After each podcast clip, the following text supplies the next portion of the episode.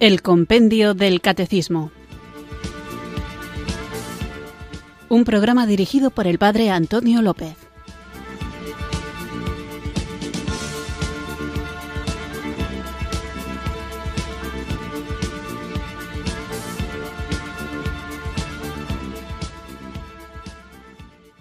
Muy buenas tardes, queridos oyentes de Radio María. Recibido un cariñoso saludo desde Irurzun, en Navarra, quienes sintonizáis una tarde más esta radio que cambia vidas, esta emisora de la Virgen, Radio María, para escuchar el programa El Compendio del Catecismo, un espacio diario de esta emisora de la Virgen en el que tratamos de conocer la fe que queremos vivir, compartir y defender. En esto de vivir la fe que conocemos, tenemos que tener clara la idea de que no se trata simplemente de un conocimiento intelectual. Por eso subrayo conocer y vivir, porque uno puede saber cosas que no le cambien la vida. Por ejemplo, si yo doy este dato que es real, en el mundo hay más pollos que seres humanos. Es un dato que puede resultar más o menos curioso, pero que desde luego es del todo inútil a la hora de la vida práctica. De hecho, creo que es inútil en cualquier ámbito de la vida porque como curiosidad puede resultar gracioso, pero desde luego ese conocimiento no me va a cambiar la vida. Y lo mismo podríamos decir de otras cosas mucho más serias. Si yo conozco cuál es la velocidad de la luz o en qué consiste un agujero negro o me sé los presidentes de todos los países del mundo, que pueden ser cosas muy interesantes y desde luego que denotan una gran cultura, eso a nivel vital poco me va a cambiar. Es cierto que algunos elementos, sobre todo de disciplinas relacionadas con la ciencia, pueden utilizarse al servicio de la técnica, pero mi vida, mi conducta, mi moral, mis aspiraciones, mis valores, mi trato con el prójimo, mi forma de verme a mí mismo, de ver la creación o de ver cómo es Dios y de relacionarme con Él, no cambia en absoluto por este tipo de conocimiento. Sin embargo, el conocimiento teológico, el conocimiento de las sagradas escrituras, el conocimiento de la tradición de la Iglesia, el conocimiento del magisterio, en definitiva, el conocimiento del catecismo de la Iglesia católica y del compendio del catecismo, si es auténtico, si es real, debe moverme, debe ponerme en marcha, en un sentido en el que oriento mi vida según el plan de Dios que se ha revelado. Y eso, precisamente, ese reorientar la vida, es lo que llamamos la conversión, que es de lo que estamos hablando dentro del contexto del sacramento de la conversión. Por eso, este sacramento de curación del que estamos hablando es tan importante como lo son todos, pero con la peculiaridad de que lo que este sacramento nos otorga es la gracia de reconducir nuestras propias vidas, de transformar nuestro corazón y dejar que se empape de la presencia de Cristo por la acción del Espíritu Santo mediante la absolución y la reparación que es precedida por la confesión del pecado. Vamos pues a continuar con el sacramento de la penitencia, de la confesión, de la conversión y para que podamos vivir esto que vamos a aprender, invoquemos juntos el don del Espíritu Santo.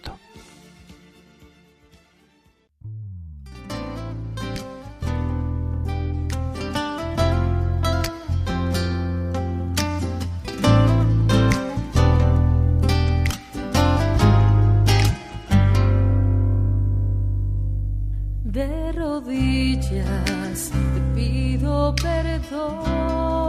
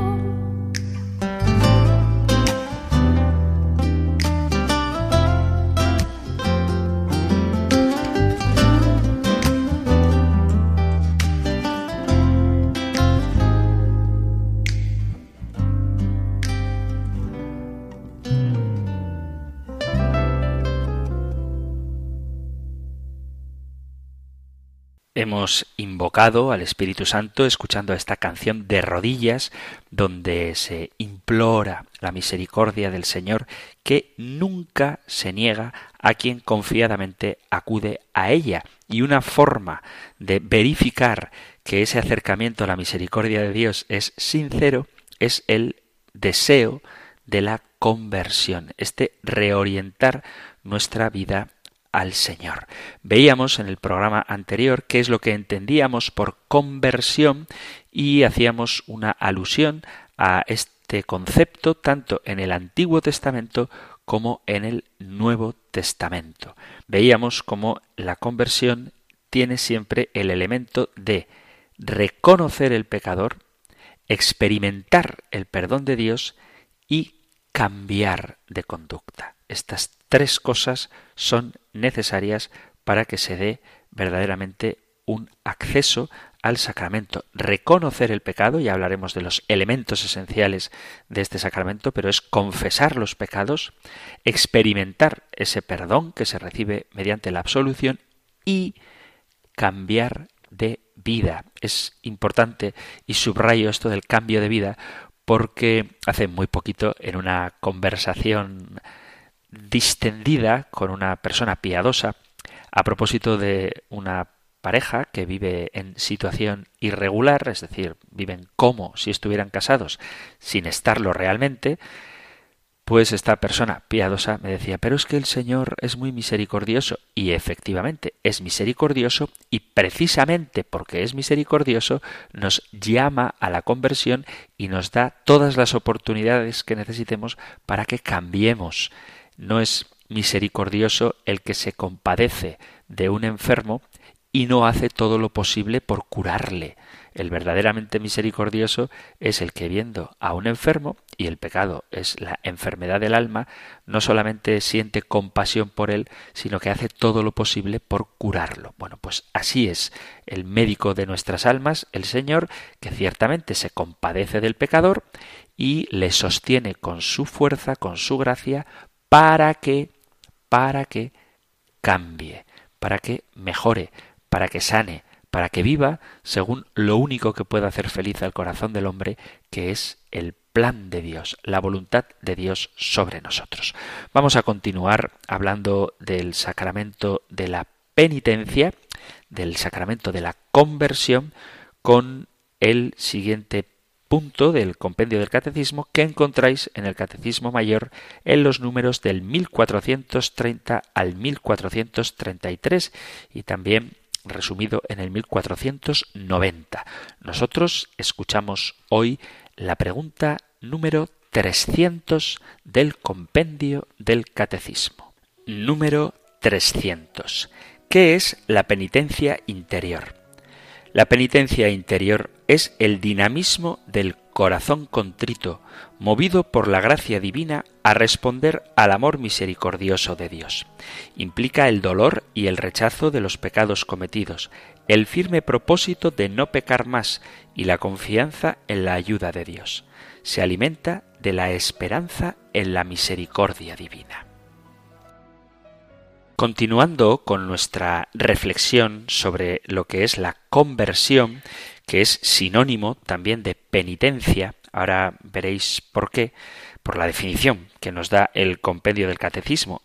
La penitencia interior es el dinamismo del corazón que, movido a la gracia divina, responde al amor misericordioso de Dios, y eso es lo que nosotros definíamos también como conversión. Decía que después de haber visto lo que es la conversión, tanto en el Antiguo como en el Nuevo Testamento, vamos a reflexionar un poquito sobre la conversión dentro de la vida espiritual. La vida, la vida espiritual, la vida psicológica, toda la vida, pero en concreto nos centramos en la vida espiritual, está compuesta por una serie de experiencias que se relacionan entre sí. Su dinámica consiste en un continuo diálogo con Dios en el cual la iniciativa parte siempre de Dios y el hombre, como un ser abierto a la trascendencia, responde a Dios que se revela. Las iniciativas divinas llegan a nosotros a través de diversas situaciones que nos llaman a la conversión, a la ascesis, a la constitución de la propia identidad, a acoger algún carisma y también al amor místico. Recuerdo que no hace mucho tiempo hablaba de que no hay que tenerle miedo a la mística, que es una vocación a la que todos estamos llamados.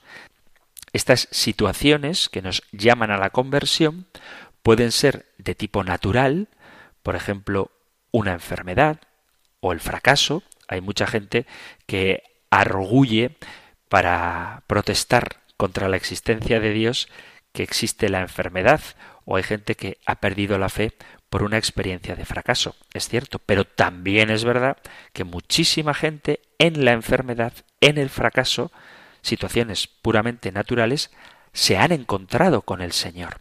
Asimismo, el encuentro con una persona en concreto cuyo testimonio nos hace volvernos a Dios, un acontecimiento imprevisto, son situaciones naturales que nos pueden llevar a la conversión.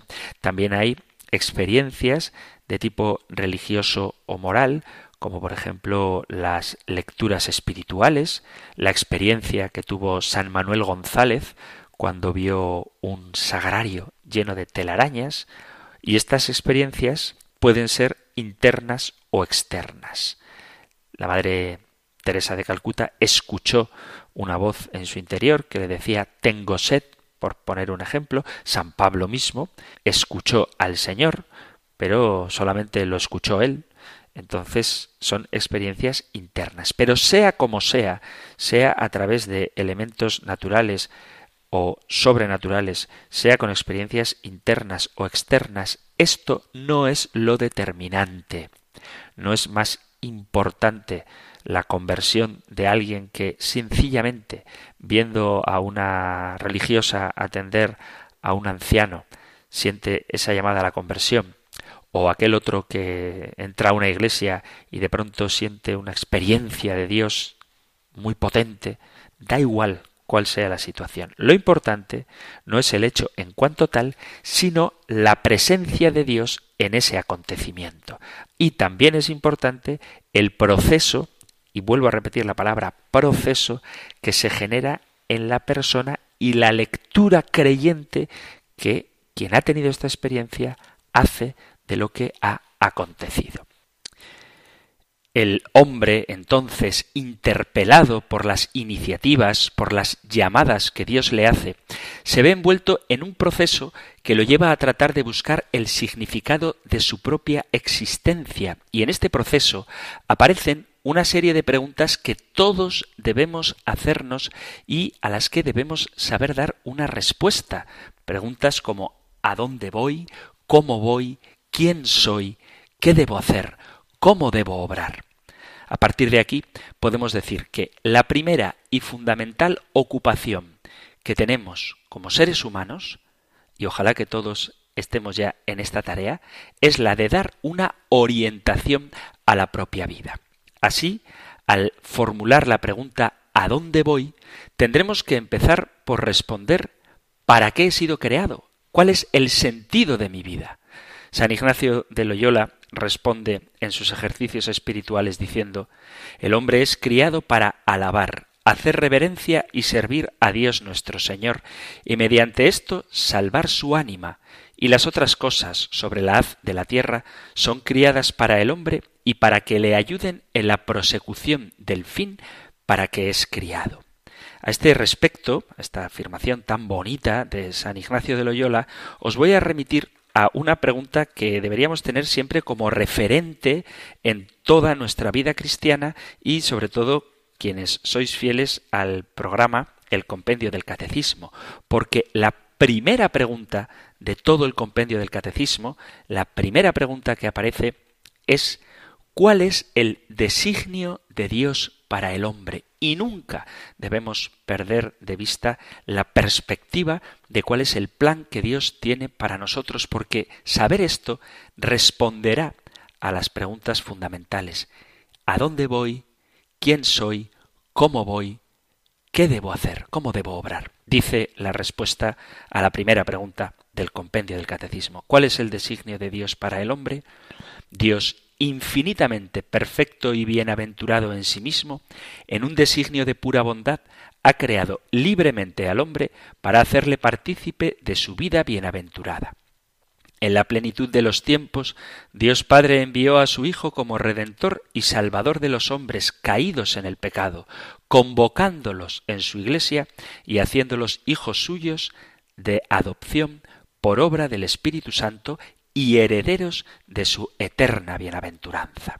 Cuando el ser humano descubre el fin para el que ha sido creado, cuando conoce cuál es su orientación fundamental, vive esta experiencia como una experiencia de conversión. Esto es así porque cuando el ser humano cae en la cuenta de que Dios se ha estado comunicando con él a lo largo de su vida y comienza a captar lo que Dios quiere de él, no puede seguir viviendo como lo había hecho hasta entonces. Si atendemos al contenido, la conversión se funda en la intervención de Dios en la vida del hombre a través de acontecimientos que muchas veces son puramente naturales según el carácter histórico de la gracia. Dios se vale de mediaciones humanas e históricas y también de la naturaleza discontinua de la existencia para cambiar el ser del hombre, su conducta y el sentido de su vida, para hacer que el hombre se vuelva a Dios, le tome como Señor y dueño absoluto de su existencia y haga de su amistad y de la comunión con Él el único manantial de donde recibe la vida. El hombre, por su parte, en esta intervención sorprendente, se siente sacudido hasta las raíces de su ser, interpelado por Dios que le ama y de quien recibe la libertad como capacidad de elegirle. Por tanto, la conversión es una tarea ineludible, es un paso que no nos podemos saltar. Es la primera invitación, la llamada que desde siempre Dios nos hace a lo largo de la historia. La conversión es la respuesta de la persona a una llamada de Dios, una respuesta que lleva a un cambio profundo e interior, un cambio de la propia vida. Pero la conversión es ciertamente una realidad humana compleja, porque ocurre en un contexto particular que implica una serie de elementos morales, sociales, políticos, culturales, religiosos, históricos, entre otras cosas. Por eso la conversión supone verdaderamente un cambio, que no es sencillamente hacer retoques a la propia vida. La conversión no se reduce a corregir algunos de nuestros comportamientos, no se trata de rezar un poquito más o de añadir alguna de las obras de misericordia a nuestra jornada cotidiana. Todo ello ayuda, desde luego, o, mejor aún, son manifestaciones de que estamos en un proceso de conversión. Pero estos pequeños cambios no son la conversión. La conversión afecta sustancialmente a la existencia. Convertirse es cambiar de meta, de fin, es encontrar el sentido de la propia vida. Por eso, una de las definiciones que puede recoger todo esto que hemos venido diciendo propone que convertirse es enamorarse, o mejor dicho, convertirse es dejarse enamorar por Dios. Cambiar tus prioridades, dejar las vanidades del mundo y todo aquello que hasta ahora te deleitaba para transformarlo en un deseo nuevo. Este acontecimiento tan privilegiado para el ser humano está precedido con frecuencia por un largo periodo de búsqueda y por una sensación de insatisfacción personal. Pero no es necesario que sea así. En otros casos vemos cómo esto ocurre con lucidez, con serenidad, llenos de la alegría del perdón y del consuelo de sabernos llamados por Dios. El hombre se convierte a Dios siempre, como le ocurre a San Pablo, en un instante, aunque este momento haya estado precedido por largos años de preparación, o aunque la expresión exterior y las consecuencias de la conversión no se manifiesten sino mucho tiempo después. La conversión, por tanto, es un cambio radical, profundo en la mentalidad, en las motivaciones y en el sentido de la vida. Un cambio que no se verifica repentinamente, sino que se da de forma progresiva, es un cambio operado por el amor de Dios. Lo que más ocupa la conciencia del convertido no es precisamente su pecado, sino el hecho de sentirse llamado y movido por Dios a salir de esa situación de pecado. A veces cuando la gente pretende convertirse, hace tanto hincapié en lo que deja atrás que se olvida de la razón de por qué deja atrás el pecado. Y es por el amor descubierto por esa novedad sorprendente y transformadora, por esa llamada que Dios nos hace y que Él nos ayuda a romper con las cadenas que nos atan, dándonos la libertad propia de los hijos de Dios. En eso consiste la conversión. Y esta oferta que Dios hace al hombre para salir de su situación y convertirse en una criatura nueva es totalmente gratuita, inmerecida y desconcertante, parte del hecho de que Dios no se cansa nunca de buscarte, de llamarte y de esperarte. Los rasgos que caracterizan cualquier conversión son la vivencia de ésta como fruto, como resultado de una intervención divina. No es la persona misma la que se convierte, sino que es Dios el que la convierte, el que regala una vida nueva. Dios no sólo se empeña en buscar y llamar al ser humano, Dios busca que el ser humano se enamore de él y para lograrlo tiene una pedagogía particular. A través de diversos movimientos interiores y de sentimientos, Dios da a conocer y sentir a la persona que sólo la comunión con Él es la verdadera vida. A través de la alegría y la tristeza, dicho de forma sencilla, Dios se comunica y manifiesta al hombre lo que quiere de él. Ahí precisamente Dios le descubre y le da sentir al hombre que su nuevo ser y el verdadero horizonte de la vida es la alegría de dejarse abrazar por el amor del Padre. Y el hombre, por su parte, lleno de alegría, opta espontáneamente por esta vida. La conversión hace parte del proceso de crecimiento de la vida espiritual que se juega en el análisis tanto de las desolaciones como de las consolaciones. Tanto unas como otras son estados espirituales que el ser humano debe discernir para crecer en su relación con Dios. Las historias de los grandes conversos, incluso aquellas conversiones que se conocen como conversiones tumbativas, repentinas o instantáneas, normalmente dan cuenta de un proceso de crecimiento espiritual en el que se pueden identificar algunos momentos característicos. En primer lugar, el acontecimiento fortuito o inesperado. Un acontecimiento que es siempre iniciativa divina que cambia el rumbo de la existencia. Puede ser, como decía antes, un evento humano o religioso, importante o insignificante, puede estar precedido por una preocupación previa o no, puede generar una crisis de la integridad psicológica y espiritual o no. Luego hay un segundo lugar que es la ruptura de nivel, una ruptura que es provocada por ese acontecimiento inesperado y lleva a quien lo siente a tomar una distancia crítica no pretendida con respecto a su situación anterior. Crítica quiere decir analizar su vida, no de criticar, sino de juzgar tu propia vida. Esta distancia con tu vida anterior, esta perspectiva de lo que has ido haciendo hasta ahora, te permitirá tomar conciencia del sentido global de esa vida anterior y adquirir un nivel de libertad concedida por la gracia en el que eres capaz de poder elegir y decidir la vida dándole una unidad total de sentido. El tercer momento en el proceso de crecimiento sería la toma de conciencia, que consiste en caer en cuenta tanto de la unidad del sentido de la propia vida como de la irrupción salvífica de Dios en aquello que ha acontecido. Esta luminosa intuición permite al sujeto percibir el contraste entre la anterior orientación vital equivocada y el hallazgo de la verdad. Luego estaría una experiencia que se vive como liberación gratuita del pecado o de la ignorancia, otra distancia o ruptura que tampoco es pretendida.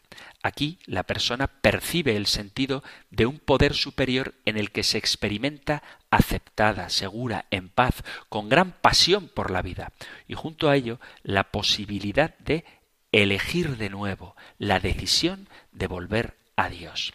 Un quinto momento se podría caracterizar como el éxtasis de felicidad. Es la ocasión del encuentro con el abrazo del Padre y su alegría. Es el momento en que la persona es acogida por Dios en su amor y siente que recupera el sentido de su vida. Y finalmente, la compunción o arrepentimiento. Esto es cuando el ser humano ha despertado para Dios y asume responsablemente la totalidad de su vida. En otras palabras, vuelve la mirada hacia atrás y reconoce su desviación y torcimiento, pero no con un arrepentimiento que te lleva a la amargura, a la angustia, sino que esta visión hacia atrás, donde reconoces lo mal encaminado que ibas, lo haces desde el abrazo amoroso de Dios Padre. Por eso es necesario decir que el pasado es irrevocable, es irreversible solo en cuanto a acontecimiento histórico, como algo que ha ocurrido, pero no en cuanto a su sentido. Es decir, una persona que ha vivido en pecado se convierte y lee su pasado desde la luz de Dios, tiene que ser consciente de que lo hecho, hecho está. Pero el sentido que le das a lo acontecido es nuevo. Cuando un cristiano se convierte y es perdonado, el pecado ciertamente desaparece, pero no el hecho de haber pecado. El pecado histórico está ahí, el hombre convertido revive y acepta su pecado bajo la forma de haber sido pecador, pero ahora desde el perdón y la elección con que Dios te ha elegido, la elección que el Señor te regala, es decir, desde una relación de amor y amistad en que Él recibe su nuevo ser de parte de Dios. Hay una frase del Papa Benedicto en la carta encíclica Deus Caritas Est, que me parece genial y que expresa muy bien lo que es la conversión. Dice, hemos creído en el amor de Dios. Así puede expresar el cristiano la opción fundamental de su vida. No se comienza a ser cristiano por una decisión ética o una gran idea, sino por el encuentro con un acontecimiento, con una persona que da un nuevo horizonte a la vida y con ello una orientación decisiva.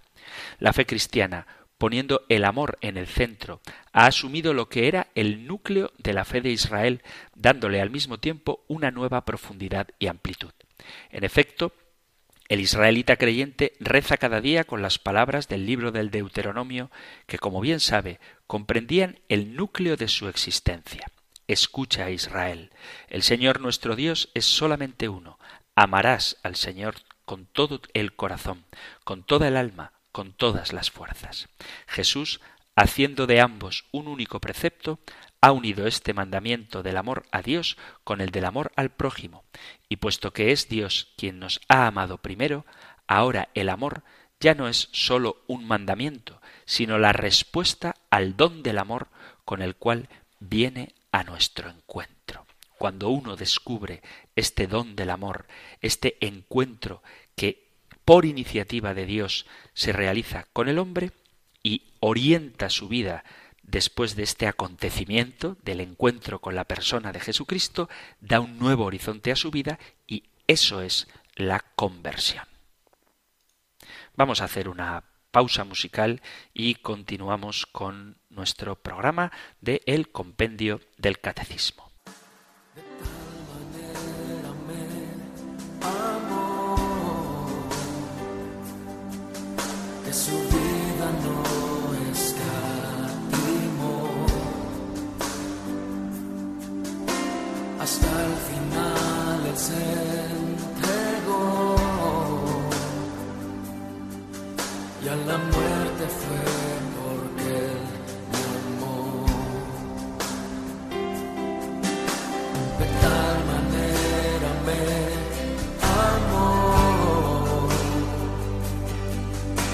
no hay forma en que podré pagar el precio de su grande amor. Pero toda mi alma quiero dar por su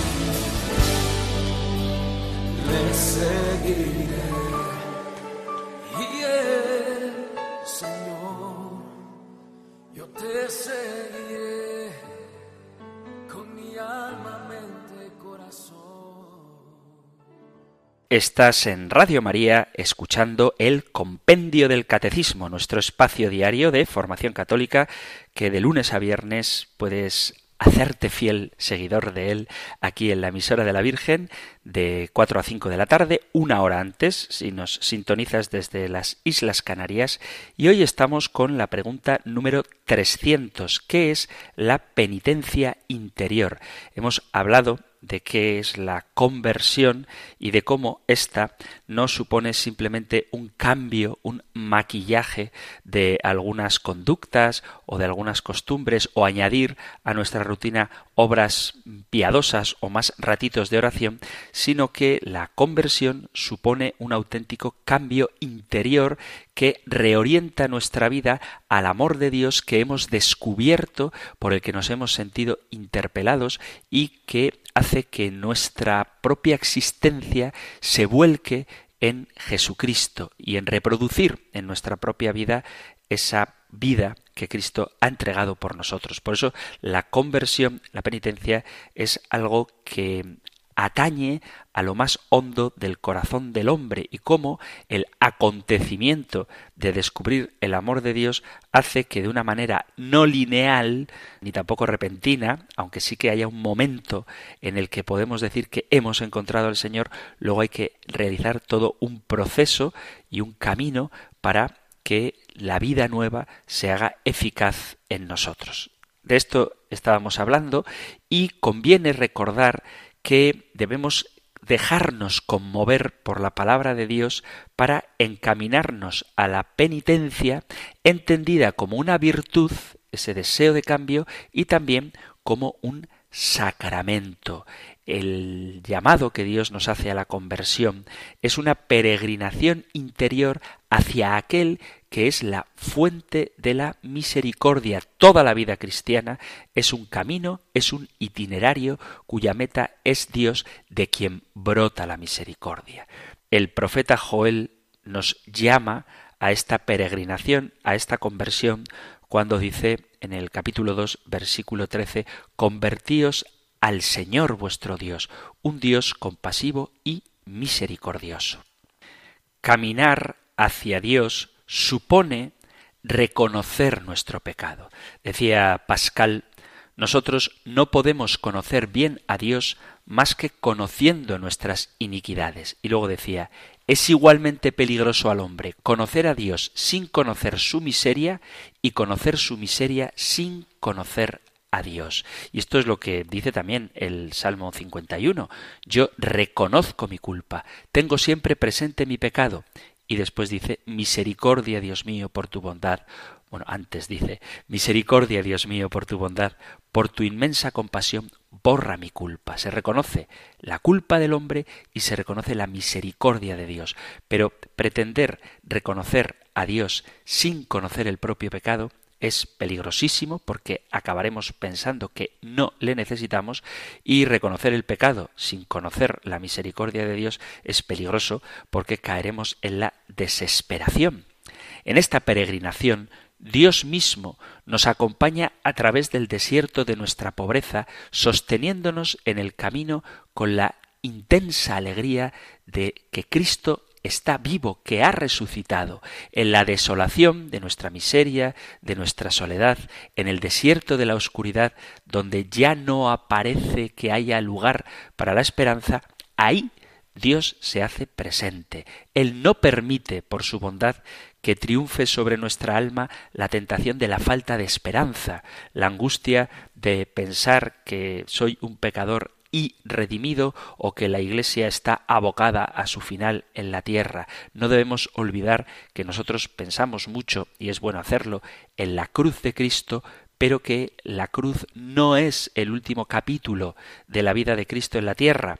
El último capítulo de la vida de Cristo en la tierra es su resurrección y su glorificación, donde inicia ya una nueva forma de estar Cristo glorificado.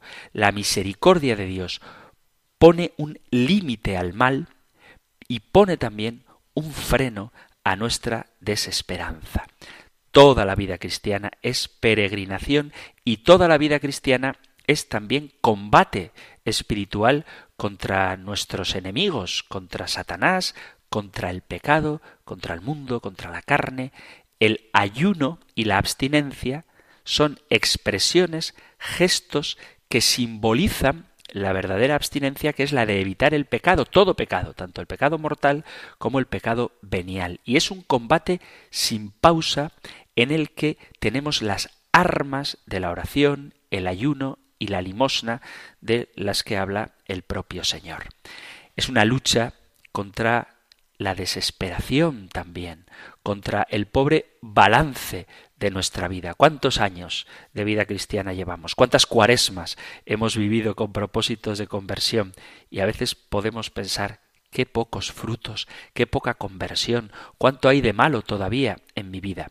Frente a la desesperación, podemos escuchar las palabras consoladoras de Jesús que nos pueden servir para no abandonar el empeño en cambiar, porque la conversión es cosa de Dios. Por eso nosotros no debemos temer y debemos orar con confianza. El Señor que empezó en ti la buena obra, Él mismo es quien la lleva a término.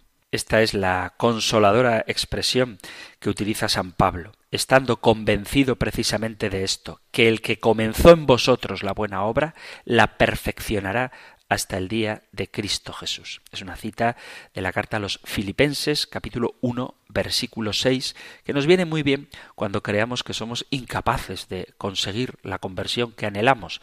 Tú eres incapaz, pero Dios, que todo lo puede, llevará a término la obra que Él mismo ha comenzado en ti.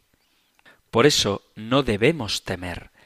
Dios mismo nos ha sumergido en el agua del bautismo en el nombre del Padre, del Hijo y del Espíritu Santo para revelarnos su amor trinitario, para introducirnos en la atmósfera divina de la comunión con Dios. No debemos tener miedo el Señor nos da la sangre de la Eucaristía que nos adentra en la oblación de Jesús, en su amor entregado. Tomad y comed, esto es mi cuerpo. Esta es mi sangre derramada por vosotros y por muchos. Dice el profeta Joel en el capítulo 2, versículo 13, rasgad vuestros corazones. Debemos dejar que el Espíritu Santo haga nuestro corazón semejante al corazón traspasado de Cristo en la cruz, para que aceptemos el amor de Jesús que brota de su corazón y aprendamos a difundirlo a nuestro alrededor en cada gesto y en cada palabra. La conversión es cosa de Dios.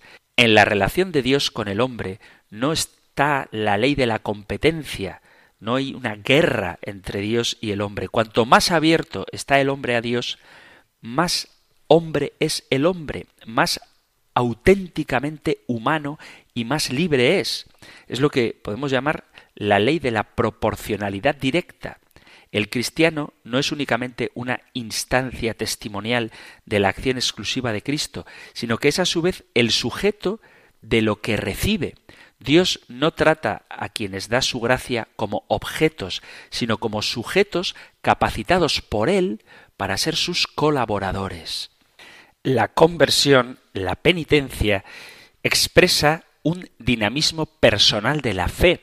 La llamada a la conversión está unida a la llamada a la fe. Dice San Marcos en el capítulo primero, versículo 15, las primeras palabras públicas de Jesús, convertíos y creed en el Evangelio. La fe, el acto de creer, es un don de Dios, la necesaria acción de su gracia que previene, ayuda y los auxilios internos del Espíritu Santo hacen posible que el acto de creer sea al mismo tiempo plenamente humano, conforme a la razón, libre y responsable. Es que cuanto más libre es el hombre y cuanto más libertad le deja a Dios para actuar en su vida, más actúa Dios en ella. Y esta es la dimensión personal de la fe y de la penitencia. Se trata de una acción genuina de creer y de una dimensión todavía más necesaria cuando vemos que en el mundo en el que vivimos la sociedad la religión parece que no tiene tanto espacio. Por eso es una actitud personal de cada uno de nosotros aceptar la llamada que Dios nos hace a elegir la vida que nos ofrece. Siempre debemos profundizar en nuestra fe y debemos hacerlo porque la vida de fe es un camino hacia una existencia enmarcada en Jesucristo. Tenemos que volver los ojos y el corazón a aquello que nosotros profesamos en la fe, haciéndolo vida. Y esa es la razón de ser de la penitencia. No tenemos que olvidar que todos los sacramentos son signos de fe en los que la fe del cristiano se funde con la fe de la Iglesia y se hace presente la acción santificadora del Señor en su cuerpo y en los miembros de su cuerpo, que es la Iglesia. La conexión entre la fe y el perdón de los pecados es una afirmación básica del Nuevo Testamento y una vivencia constante de la Iglesia. Desde los inicios de la predicación de Jesús hay una identidad entre conversión y fe. Por lo tanto, creer significa vivir de eso que se cree. La fe es el fundamento por el que nosotros nos salvamos. Nos salvamos, somos justificados por la fe.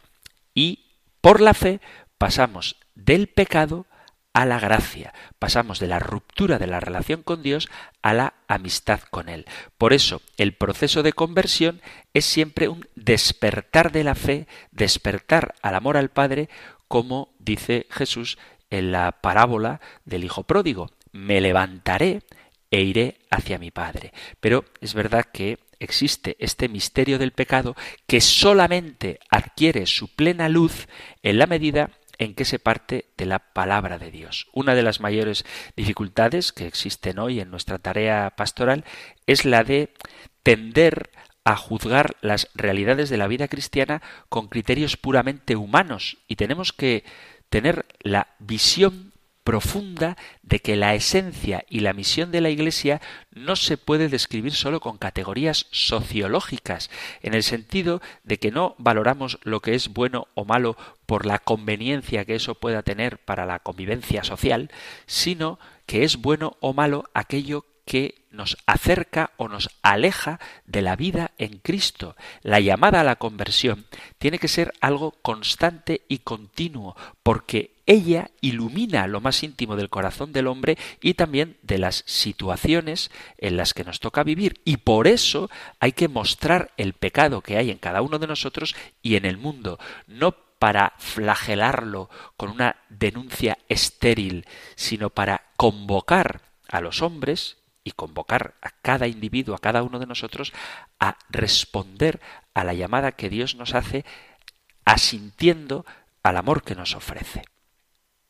Para acercarnos al sacramento de la penitencia, que es de lo que estamos hablando, no basta con el conocimiento ideal, ideal me refiero de, de, ideas, conceptual, de las verdades dogmáticas, ni tampoco con un planteamiento individualista pretendiendo una relación exclusiva y espiritual con Dios, sino que necesitamos la fe activa eclesial que nos moverá a reconocer y confesar humildemente nuestros pecados, comprometiéndonos a luchar contra el mal, no como una abstracción, sino contra el mal propio, y a seguir con la fuerza de Dios, la ayuda de los hermanos, el camino de las bienaventuranzas.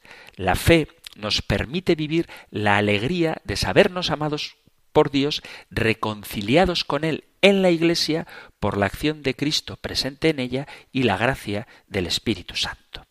Según eso que decía antes de la proporcionalidad directa, que Dios nos hace cooperadores suyos en la obra de nuestra salvación y que cuanto más nos dejamos obrar por Él, Él más actúa en nosotros, el sacramento de la penitencia es una expresión sacramental, visible, sensible, de ese dejar que Dios actúe en nuestra vida. La conversión y el sacramento de la penitencia deben ir al unísono, pues se necesitan mutuamente. De modo que la penitencia, el deseo de conversión, es una virtud que a la vez es sacramento y el sacramento de la penitencia supone esa virtud sobrenatural de que Dios nos cambie. Sin este elemento personal, sin que la confesión, la penitencia, sea personal, el sacramento se reduce a una mera acción sin participación fructuosa alguna y en sentido estricto, si no hay deseo de conversión, pues no hay sacramento. Y lo mismo diríamos al revés, si tú tienes un auténtico deseo de conversión, teniendo en cuenta que la conversión es tarea de Dios, esta no es posible si no accedes a los medios que el propio Dios ha instituido en su Iglesia para obrar esa transformación interior, es decir, el sacramento de la penitencia. Si tú quieres convertirte, necesitas confesarte y para confesarte necesitas el deseo de conversión, el deseo de cambio. Por eso este sacramento es indispensable para poder renovar la respuesta del hombre a la llamada amorosa que Dios le hace, respuesta que a veces no damos y esa negativa a contestar afirmativamente al amor de Dios, eso es el pecado. Por eso, en el sacramento de la penitencia, lo que hacemos es decir que sí a la llamada amorosa que Dios nos hace, renunciando al pecado y acogiendo la fuerza de su gracia que nos da en la Iglesia por la acción del Espíritu Santo para regenerarnos de nuevo. Y mirando al reloj me doy cuenta de que una vez más todos los días, porque el tiempo pasa muy rápido cuando uno se divierte, se ha terminado el tiempo para nuestro programa de hoy.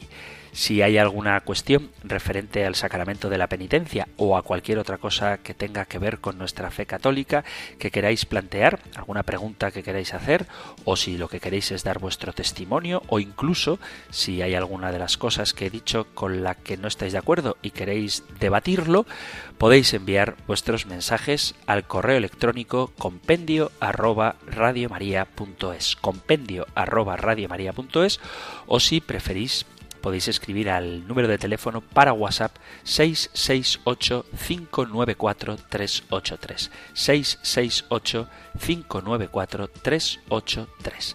Terminamos nuestro programa recibiendo la bendición del Señor. El Señor te bendiga y te guarde, el Señor ilumine su rostro sobre ti y te conceda su favor, el Señor te muestre su rostro y te conceda la paz.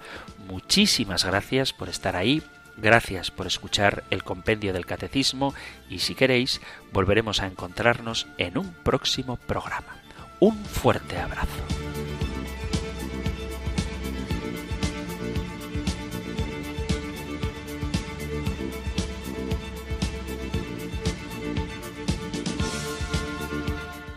El compendio del catecismo. Un programa dirigido por el padre Antonio López.